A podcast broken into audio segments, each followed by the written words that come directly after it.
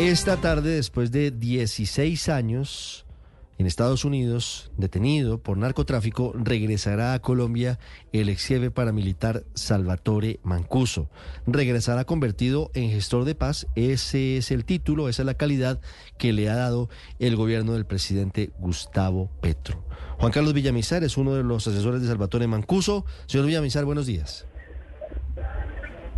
Ricardo, buenos días. Un saludo para usted y para toda la audiencia de Blue. ¿A qué hora llega Mancuso?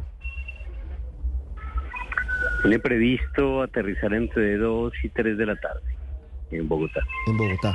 ¿Ya viene en vuelo? Es decir, ¿ya está en desarrollo el operativo de deportación en el, en el avión que trae a los deportados? Sí, eso entiendo. Sí. Que ya despegaron desde Se- Luisiana. Señor Villamizar, ¿está tranquilo? ¿Sabe Salvatore Mancuso que va a ser recluido en la cárcel La Picota? Eh, no está tranquilo en general por eso, obviamente volver a Colombia implica muchas cosas, es muy complejo como ustedes pueden se podrán imaginar, pero obviamente existe gran expectativa por recomenzar su vida. Son 15 años en cárceles de máxima seguridad en Estados Unidos y eso pues obviamente hace mella. Por lo tanto hay mucha expectativa sobre sobre el rol que va a jugar, sobre la comparecencia ante la Jurisdicción Especial para la Paz, sobre continuar con su responsabilidad ante la ante Justicia y Paz, en fin, son muchos elementos que obviamente supongo que lo tienen eh, algo ansioso, pero bueno, en general tranquilo. Sí. Sobre la picota, Sí. eh, sobre la picota. Eh, realmente no va para la picota. Esa era la información que había ayer. Entiendo que era una decisión inicial, pero eh, hay estudios de seguridad hechos por la UIA de la Jurisdicción Especial para la Paz que dan cuenta del riesgo extraordinario que correría en el sistema carcelario colombiano. Por lo tanto, hasta donde tengo entendido, anoche tomaron la decisión de reversar esa decisión y va para otro sitio de reclusión. Ah, pero usted nos está dando una noticia, porque anoche altas fuentes del Estado colombiano, incluso de la defensa de, de Salvatore Mancuso, confirmaron que, que lo que habían de- decidido era llevarlo al pabellón de extraditables de La Picota. ¿E- ¿Eso cambió? Lo sé, lo sé. Eso cambió, cambió a última hora. Nosotros teníamos lista una, una medida cautelar ante la Corte Interamericana de Derechos Humanos y otras medidas, porque eh, la decisión de recluirlo en la picota es, es- casi que igual a una sentencia de muerte. Pero no solo eso, filtrarlo a los medios un día antes, casi que para que le tuvieran tiempo para prepararle una bienvenida, eso sería eh, no garantizar su derecho a la vida, como mínimo. Por lo tanto, eh, hasta donde tengo entendido, hasta donde me han informado, esa decisión ha cambiado. Sí. Me informan que va para la Dijín, va para los calabozos de la Dijín en la calle 26, señor Villamizar. Eh, en ese escenario, eh, ¿ustedes consideran que está garantizada la seguridad de Salvatore Mancuso?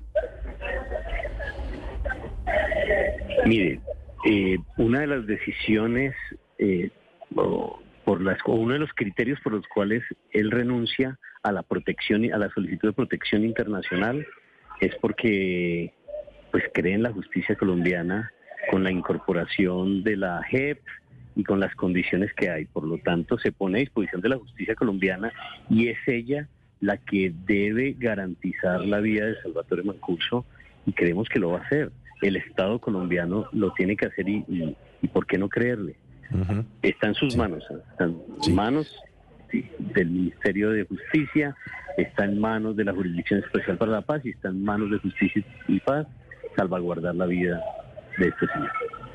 ¿Qué le espera, eh, doctor Salazar, qué le espera al señor Mancuso con la cantidad de procesos por los crímenes cometidos en Colombia?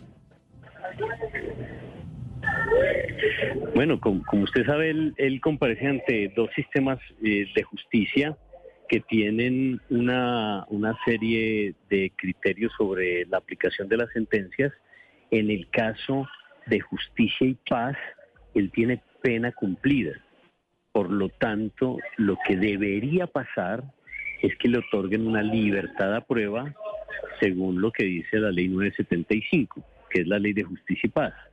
Aparte de ello, la Corte Constitucional eh, emitió un fallo que es público desde el viernes pasado, en el cual exhorta al Tribunal de, Justicia de Bogotá a que, a que corrobore eh, la libertad o la suspensión de las privaciones de libertad en los casos en los que no ha sido imputado.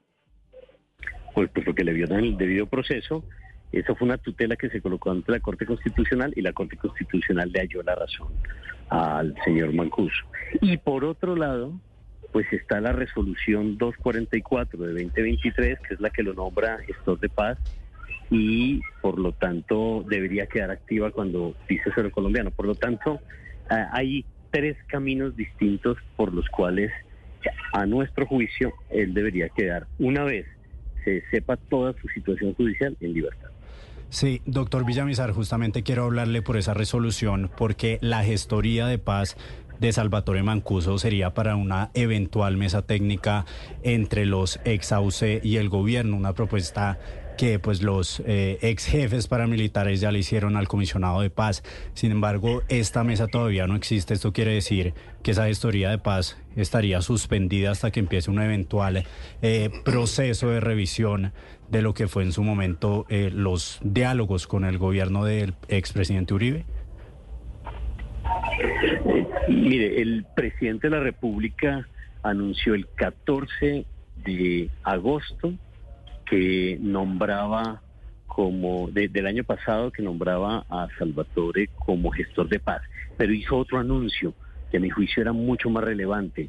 Eh, anunció que retomaba los diálogos de Ralito para cerrar como debió haber sido cerrado la negociación con los excomandantes de la SAUC cerrar esa etapa del paramilitarismo en Colombia. Pero ustedes ya saben cómo se va a cerrar, es decir, pero, pero perdóneme que, esto es de la mayor importancia. tenemos detalles sobre eso. Porque, porque eso, eso, eso no implica reabrir una negociación que ya se cerró y se selló con la firma de lo que en su momento se conoció como pues el proceso de sometimiento de los paramilitares con la ley de justicia y paz.